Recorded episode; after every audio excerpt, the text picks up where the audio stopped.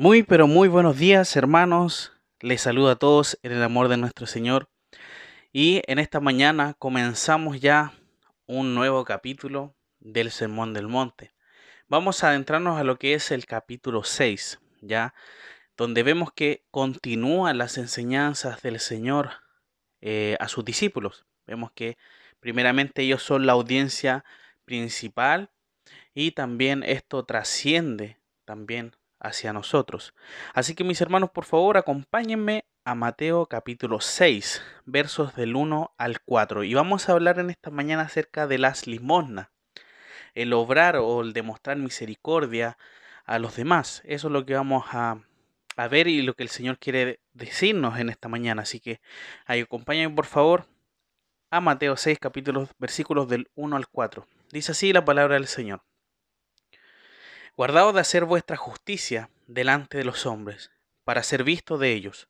De otra manera no tendréis recompensa de vuestro Padre que está en los cielos.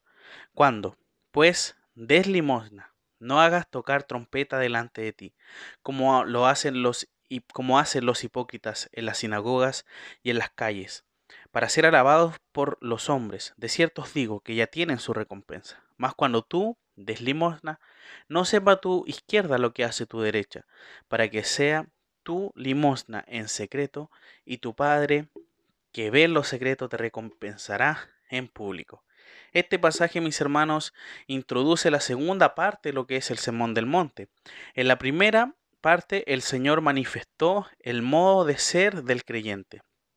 Ahora va a enseñar sobre la manifestación externa de lo que realmente hay en lo interno.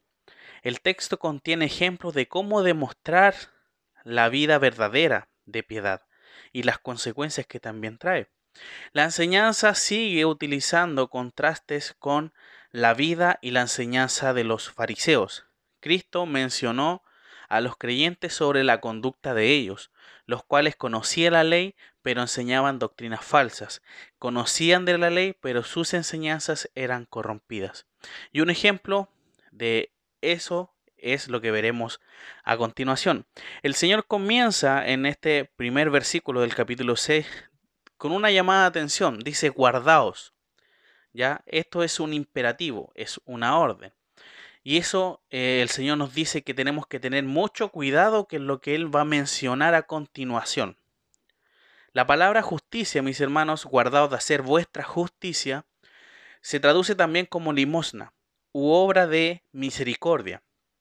Es entonces que Jesús les advierte a tener cuidado con quererse mostrar al momento de ayudar al otro. Ya al momento de, mostrar la limosna que se hacía en ese tiempo, eh, no, que no sea en ese momento querer mostrarnos, ya para ser visto por los hombres. Si hacemos esto eh, de esta forma, no recibiremos recompensa de parte de Dios. Eso es lo que nos dice, no tendréis recompensa de vuestro Padre que está en los cielos. Si hacemos de esta forma, no recibiremos lo que, de, lo que el Señor quiere darnos a nosotros, ya que nadie puede recibir recompensa de Dios si lo hace buscando a los hombres. La recompensa o reconocimiento de los hombres cancela la recompensa de Dios. No podemos recibir de ambos lados. ¿ya? La ley de Dios, mis hermanos, establecía la limosna para los pobres, ocupándose de ellos para que recibiesen el sustento que necesitaban para cada día. Dentro de la ley el Señor mandó a que tenían que dejar las cosas para los pobres. Vemos un ejemplo claro en el libro de Ruth cuando ella recogía espigas en el campo de Voz. Y vemos que a ella se le permitió recoger espigas. ¿Por qué? Porque gracias a eso ella podía sobrevivir. De esa misma forma, las personas tenían que dejar eh, alimento para las demás personas pobres que no tenían cómo comprar. Sin embargo, hermanos, los fariseos exageraban el sentido de esta enseñanza.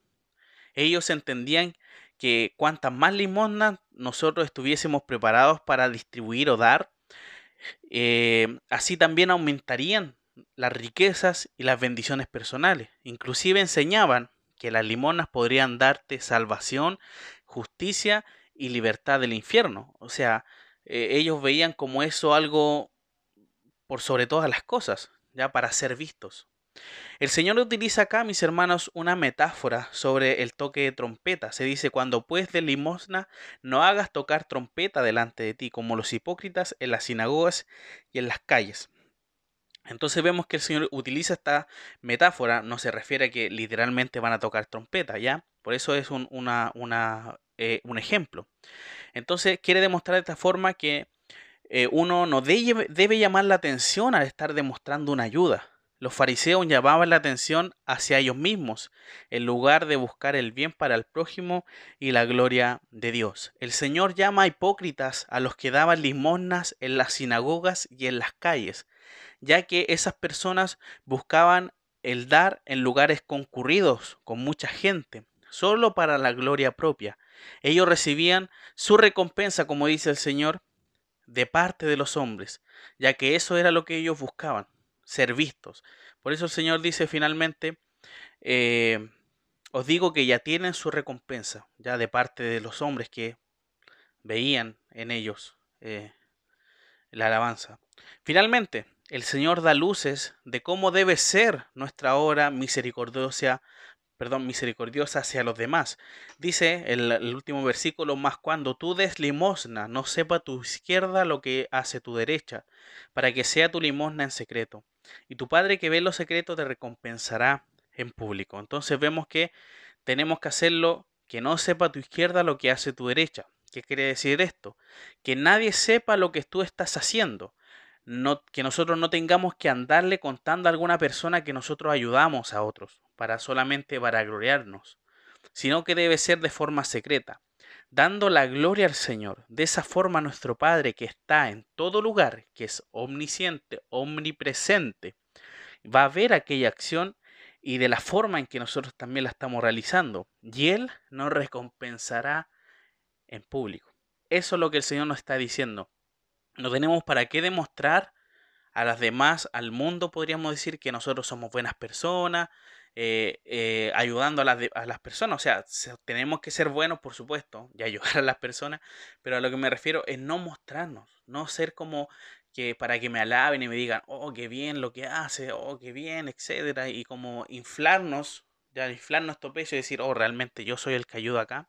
No, gracias a Dios tenemos que hacer eso, que nos permite bendecir a otros, es un privilegio, ¿ya? Es un privilegio que el Señor nos da de poder nosotros aportar y ayudar a otros. Así que ese sea nuestro pensamiento siempre, mis hermanos, que podamos apartar eh, ayuda, como yo sé que muchos lo hacen, por supuesto, para las personas que también lo necesitan.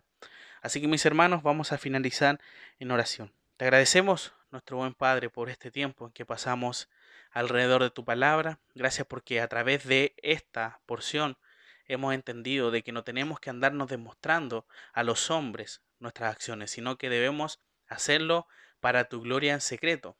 No tenemos que comentárselo a nadie para no vanagloriarnos, no caer en eso, sino que siempre sea la gloria tuya. Te damos muchas gracias y dirígenos en este día. En el nombre de Jesús. Amén.